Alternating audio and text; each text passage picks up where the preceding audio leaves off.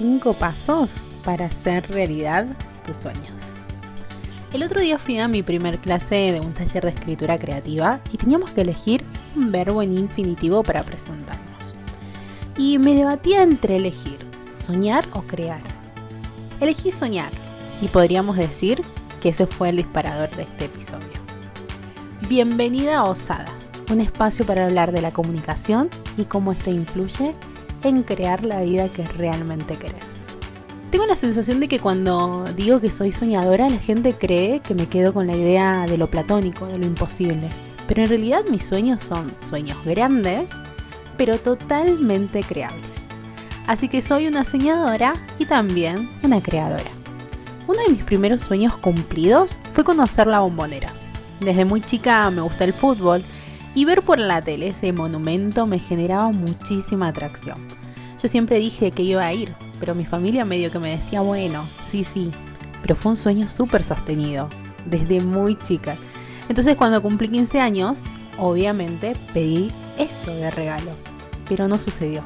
Ahí me enteré que para ir a la bombonera debe ser socio, y si te fijas en internet, la realidad es que las opciones para la gente del interior incluso es mucho más difícil.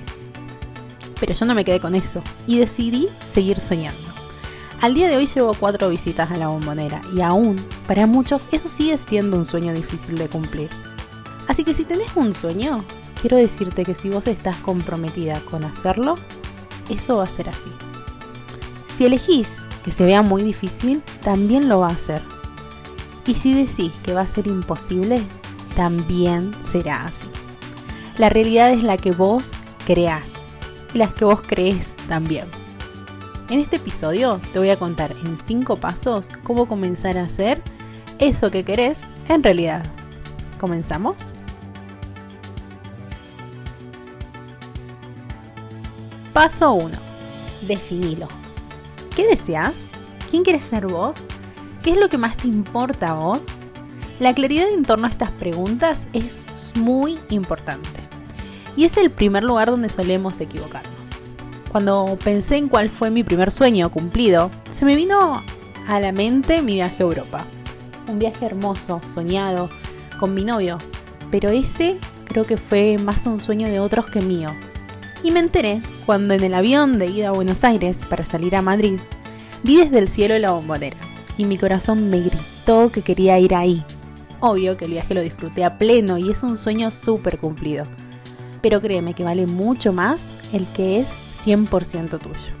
Por eso es importante que definamos nuestros sueños por nosotros mismos, que sean personales, significativos y que provengan de tu interior, en lugar de esas metas de las que todo el mundo habla, que son metas que sentimos que deberíamos tener debido a influencias externas o sociales. Entonces, ¿cuál es tu verdadero sueño?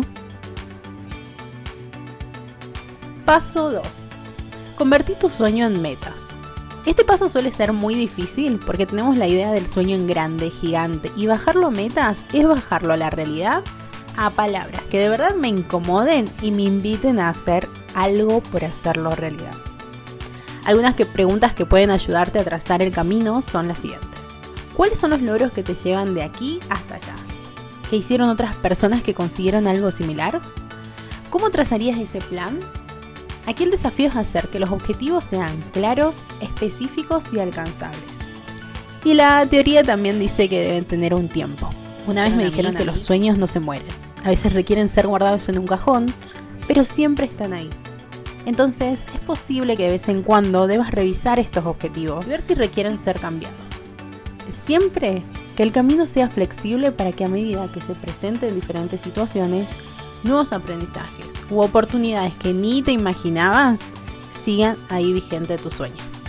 Cumplir un sueño se aleja mucho a una obsesión.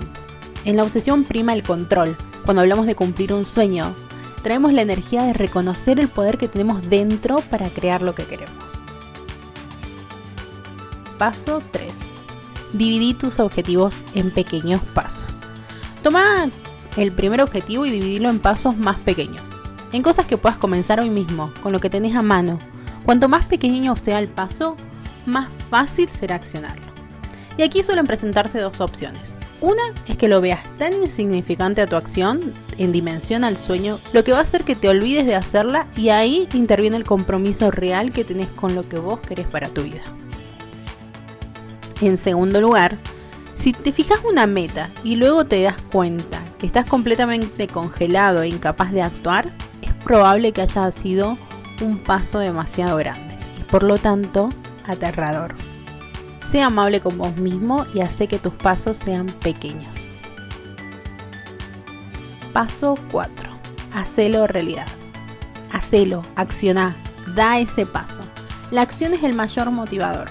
Cada paso que das hacia tu meta te ayuda a avanzar hacia tu sueño y a su vez eso crea una mayor confianza y optimismo en vos mismo. Haces, crees en lo que haces, pensás que crees que lo podés hacer y hacerlo se vuelve más fácil. Sí, parece un trabalengua, pero es. Comienzo, hago, me la creo, veo cómo consigo cosas, sigo creyendo en mí y este espiral vuelve a ser muy creciente y contributivo para mi vida. Se vuelve el combustible de todos los engranajes para traer eso que queremos para nuestra vida. Y finalmente, práctica la autocompasión. Los errores, los contratiempos, los días perdidos son inevitables. Eso también es ganancia. Porque incluso hay estudios que demuestran que esas personas que son más compasivos en momentos de dificultad, en momentos donde todo parece difícil, donde tenés que dejar en stop muchas cosas, esas personas tienen más probabilidades de lograr sus objetivos. Así que a no abandonar esos sueños. Basta de hacerte la tonta y comenzá a crearlo. Empezá a hacer esto realidad. ¿Cuándo vas a empezar a hacerlo? Agarra tu calendario, agarra lápiz y papel y empezá a trazar esos pasos que hagan que tu sueño sea realidad. Te dejo un fuerte abrazo y nos vemos en el próximo episodio de Osadas.